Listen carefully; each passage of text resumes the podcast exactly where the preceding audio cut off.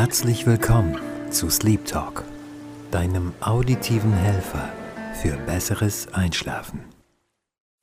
Guten Abend, gute Nacht. Ich hoffe, du hast es dir gemütlich gemacht und fährst deine Gedanken langsam herunter. Das Ziel, eigentlich so wie immer, ist, dass du einschläfst, bevor diese Episode zu Ende ist. Ich hatte es ja bereits in der letzten Episode angesprochen, für jene, die es nicht mitbekommen haben, weil sie eben eingeschlafen sind, hier nochmal die Info über die Website. Den Sleep Talk produziere ich unter dem Label Crown. Crown mit Q. Die Webadresse lautet crown.ch. Das ist Q-R-O-W-N.ch. Falls du Lust und Zeit hast, kannst du ja mal da vorbeischauen. Und noch ein kleiner Hinweis, aber ein ganz wichtiger. Bitte höre diesen Podcast nicht, wenn du Auto fährst oder Maschinen bedienst, die deine volle Aufmerksamkeit erfordern. Na denn, unser heutiges Thema lautet Ritual oder Riten. Vielleicht kennst du oder hast sogar selber irgendwelche Rituale, die du ausführst. Diese können spiritueller Natur sein, religiöser Art oder oder irgendwelche täglichen Handlungen beinhalten, bevor du etwas beginnst oder als Dank, vielleicht wenn etwas abgeschlossen ist. Ganz alltägliche Dinge können Riten sein. Zum Beispiel, wenn man sich begrüßt man trifft jemanden, sagen wir geschäftlich, und schüttelt die Hand. Zumindest ist dieser Brauch in der westlichen Welt völlige Normalität. Wenn man Leute privat trifft, dann gibt's zwei Bussis, in manchen Ländern oder Kulturen sogar drei, wie zum Beispiel in Frankreich oder in der Schweiz.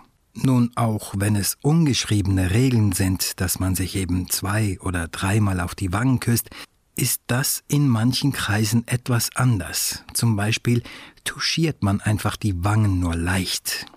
Es ist allen klar, dass diese unschuldige Schmatzerei nur im Privatleben gemacht wird. Ich meine, ich habe zumindest noch nie gesehen, dass man ins Büro kommt und die Teamkolleginnen und Kollegen so begrüßt. In meinem Fall, das heißt bei meinem Ex-Arbeitgeber, war ich ja schon überrascht, wenn man gelegentlich ein Guten Morgen zurückbekam. Aber gut, das ist ein anderes Thema.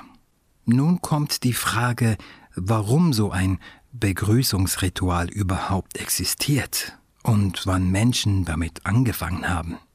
Was genau wird mit Handschütteln oder Bussis verteilen ausgedrückt? Bitte versteh mich nicht falsch, ich habe absolut nichts gegen diese Begrüßungsriten. Im Gegenteil, mir gefällt's und ich bin es so gewohnt. Denn als damals die Corona-Pandemie losging und wir plötzlich überall 1,5 Meter Abstand halten mussten, geschweige denn die Hände nicht mehr geben durften, hatte ich mit dem Ritualbruch doch etwas Schwierigkeiten. Du weißt ja, Plötzlich durfte man sich nur noch mit den Ellenbogen berühren, zu Beginn sogar mit den Füßen.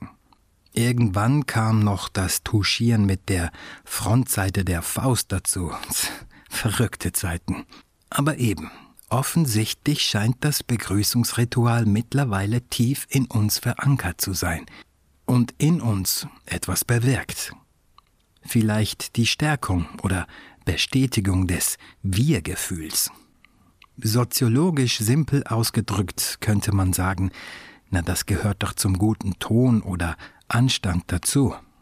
Dennoch beantwortet es die Frage nicht genau, woher es kommt und wann Menschen damit angefangen haben, dieses Ritual auszuüben.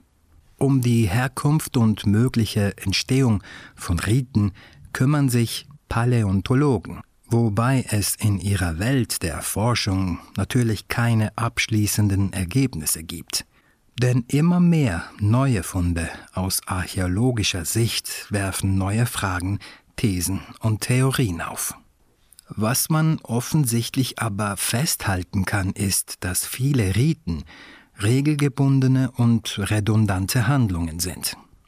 Das heißt, nicht nur die Repetition, ausgeübt von einzelnen Individuen, sind redundant, sondern auch die Weitergabe an die nächste Generation bewahrt die Redundanz. Sehr häufig beinhalten ja Rituale auch dichte Symbolik. Möglicherweise dienen diese als gedankliche Anker oder gar Visualisierung bestimmter Kulturwerte. Was man aber sicher sagen kann, ist, dass Rituale nicht irgendwelchen Zufälligkeiten unterliegen, sondern ausgedacht, inszeniert und sozusagen designt sind. Ich frage mich gerade, ob ich irgendwelche Alltagsrituale habe. Hm. Oder die andere, eher zutreffendere Frage wäre, wann ist etwas Ritual, wann Gewohnheit? Du weißt ja, in der heutigen Zeit wird das Wort Ritual in sehr vielen Bereichen verwendet. Zum Beispiel das Morgenritual, da hätte ich tatsächlich eines. Es gibt Liebesrituale, dann wie eingangs angesprochen religiöse Rituale und so weiter, wobei da vielleicht auch die Tradition bestimmter Strömungen mit einfließt.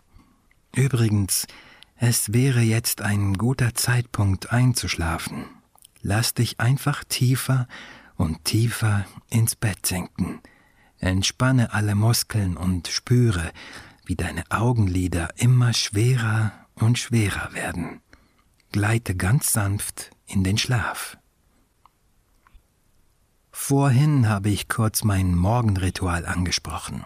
Doch wenn ich jetzt darüber nachdenke, ist es vielleicht doch nur eine Morgenroutine, denn diese Handlungen entstammen nicht aus irgendeiner geschichtlichen, religiösen oder spirituellen Quelle.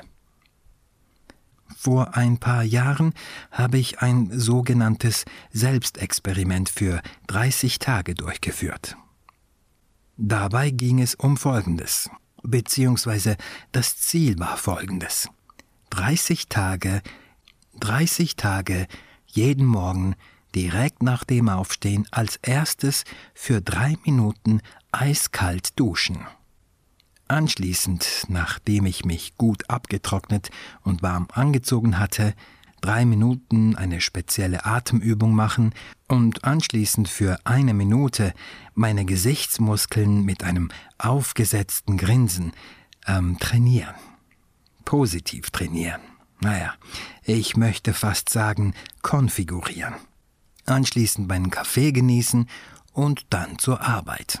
Dieses Experiment habe ich, wie gesagt, 30 Tage durchgezogen. Die Frage ist nun, obwohl da keine Symbolik oder irgendeine Kommunikation existierte, ob dieser Ablauf als Ritual bezeichnet werden könnte. Ich meine, die Handlungen sind ausgedacht, wenn man so will auch inszeniert und eben designt. Warum ich dieses Selbstexperiment gemacht habe und was die Erkenntnisse daraus waren, könnte ich, wenn du magst, in einem nächsten Podcast detailliert erzählen. Falls ja, dann lass es mich doch wissen. Nochmals an dieser Stelle. Unter crown.ch kannst du Kontakt mit mir aufnehmen, wenn du magst.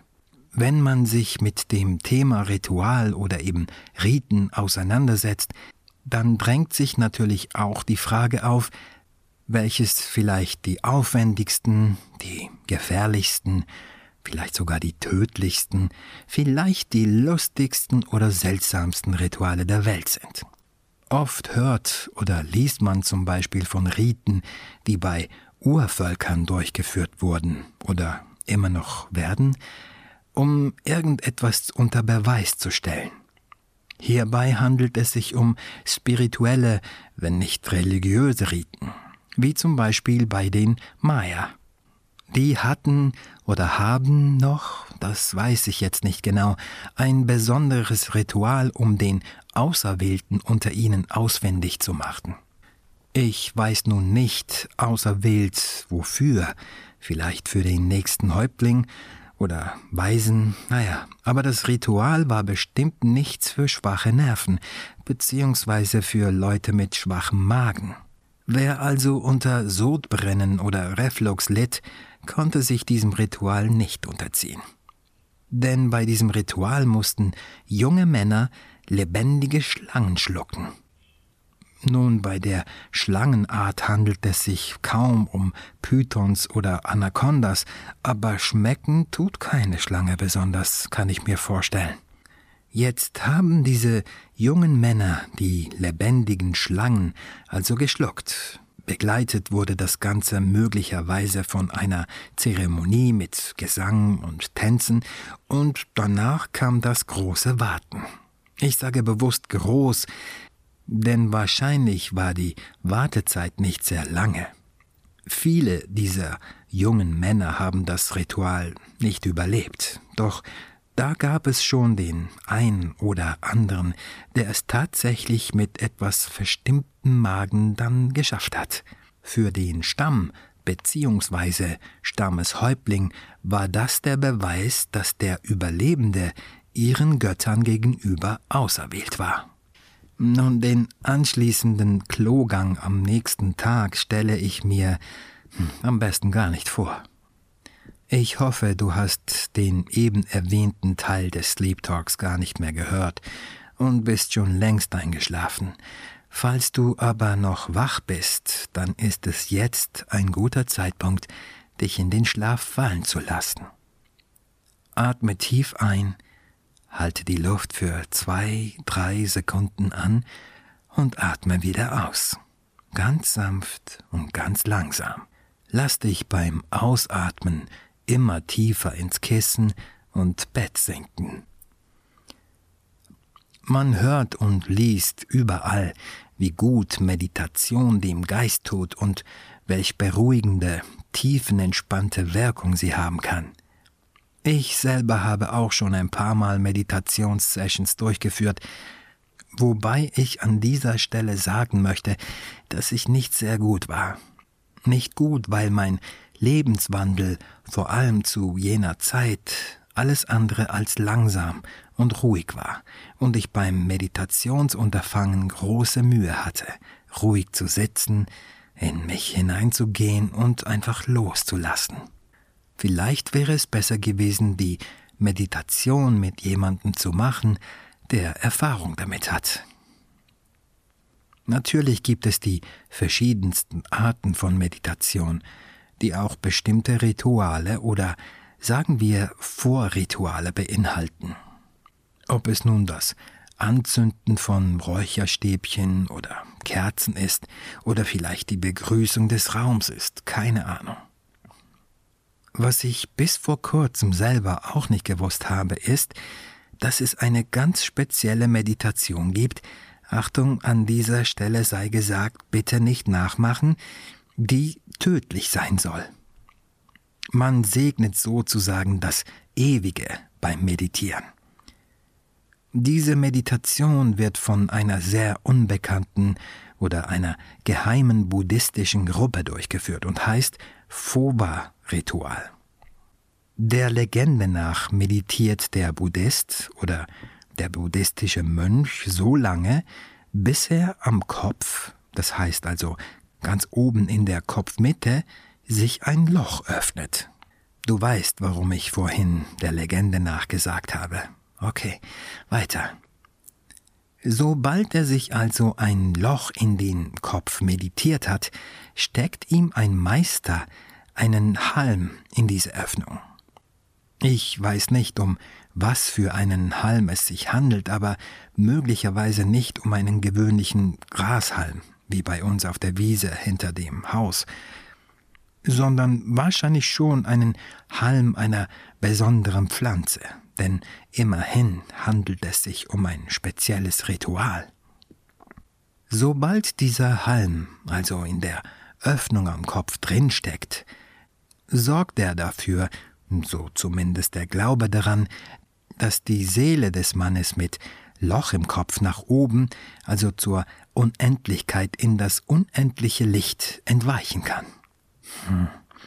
Ich hatte vorhin von individueller Redundanz bzw. Repetition von Ritualen erzählt. Die Wiederholung scheint bei diesem Ritual im Prozess nicht beinhaltet zu sein. Aber ganz ehrlich, aber ganz ehrlich, mir scheint diese Meditation eher eine Art spirituelle Fiktion als wahr zu sein. Aber ich möchte mich da jetzt auch nicht festlegen. Wir alle suchen oder streben nach dem Glück. Die einen suchen das Glück in der Liebe, die anderen im Geld und wiederum andere im ewigen Leben. Ich möchte natürlich erwähnen, dass nicht alle Rituale so krass sind wie die gerade angesprochenen. Es gibt, wie du dir vorstellen kannst, durchaus auch harmlose, wenn nicht amüsante Rituale.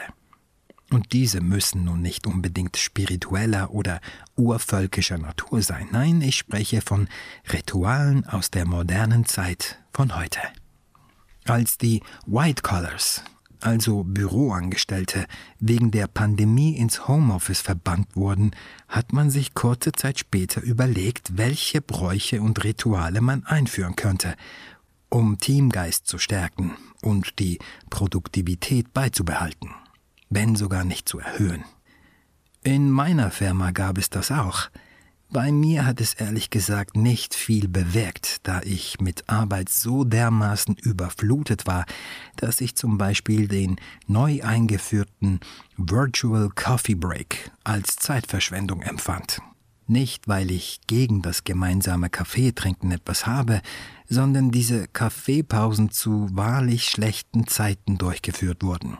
Zur Hochkonjunktur meines Projekts begann der Tag um 7.30 Uhr. Da hatte ich eine halbe Stunde Zeit, mich etwas zu sortieren und die über Nacht eingetroffenen Mails im Schnellverfahren durchzulesen. Ja, es war ein internationales Projekt mit interkontinentalen Teams. Genau, Zeitverschiebung. Um 8.30 Uhr dann das erste Meeting, beziehungsweise Daily Stand-up. Um 9 Uhr Alignment mit den Teams und dann 10 Uhr das Budget-Meeting, dann um 11 das One-to-One -One mit meinem Vorgesetzten und so weiter und so fort. Am Nachmittag ging es dann im gleichen Stil weiter. Tag ein, Tag aus. Wo bitteschön soll man da irgendwo eine virtuelle Kaffeepause einlegen? Naja, zum Glück bin ich da weg. Was man auch versucht hat zum Ritual zu machen, waren die Friday Games um 18 Uhr. Das war in der vorherigen Firma so. Die Idee ist ja ganz gut und lustig, ab und zu sicher auch spaßig, aber muss es denn grad zum Ritual mutieren? Bedenke, man arbeitet mit den Leuten die ganze Woche sowieso acht bis neun Stunden zusammen und irgendwann, vor allem am Freitag um 18 Uhr, ist einfach Feierabend. Ich habe ja schließlich auch andere Interessen als Arbeit und Firma. Außerdem habe ich auch Freunde und Familie, mit denen ich gerne etwas zusammen machen würde. Dass die Intention gut gemeint war, bezweifle ich nicht. Aber warum muss eine witzige und spaßige Sache zum Ritual geformt werden? Und das ist eben der Teil, den ich spannend finde. Es scheint tatsächlich so, dass Riten und Bräuche früh in der Evolutionsentwicklung des Menschen entstanden sind. Vielleicht dienten diese dazu, um zu überleben. Wer weiß das schon so genau. Vielleicht aber auch dazu, Anführer zu bestimmen. Das Wie, das heißt die Art des Rituals, die Zeremonie und das Ganze rundherum, gehört möglicherweise nicht in die Konstante. Rituale können sich ändern. Vor allem, wenn nichts niedergeschrieben ist. Ich denke, dass Riten im Laufe der Zeit bei der Überlieferung in die nächste Generation vielleicht der Informationserosion ausgesetzt sind. Es ist ein bisschen so wie das Telefonspiel oder das Ohr-zu-Ohr-Spiel, das wir damals im Kindergarten spielten. Da sitzt man im Kreis und jemand flüstert seinem Nachbarn einen Satz ins Ohr. Möglichst leise, denn die anderen dürfen nichts hören, so sind die Regeln, und der Nachbar muss es dann seinem Nachbar weiterflüstern und so weiter. Und wie so oft kamen die seltsamsten Sätze zum Schluss raus. Der Erstflüsterer sprach ganz leise, zum Beispiel Heute ist das Wetter schön. Aber ganz am Schluss, das heißt der Letzte, der den Satz laut sagen musste, sprach Leute, ist die Kette grün. Übrigens wäre es jetzt gut, wenn du einschlafen würdest. Hoffentlich bist du es schon. Falls nicht, dann lass dich noch tiefer ins Bett sinken und spüre, wie schwer deine Augenlider sind und du den Wunsch hast, jetzt in den Schlaf zu gleiten.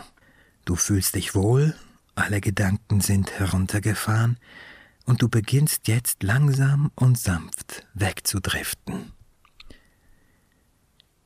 So, liebe Sleep Talk-Hörer, die anschließend gerade einschlafen werden, wir sind nun am Schluss dieser Episode. Ich hoffe, ich konnte euch etwas herunterfahren und hoffe, dass ihr auch bei der nächsten Folge dabei seid. In diesem Sinne wünsche ich eine gute Nacht und erholsamen Schlaf.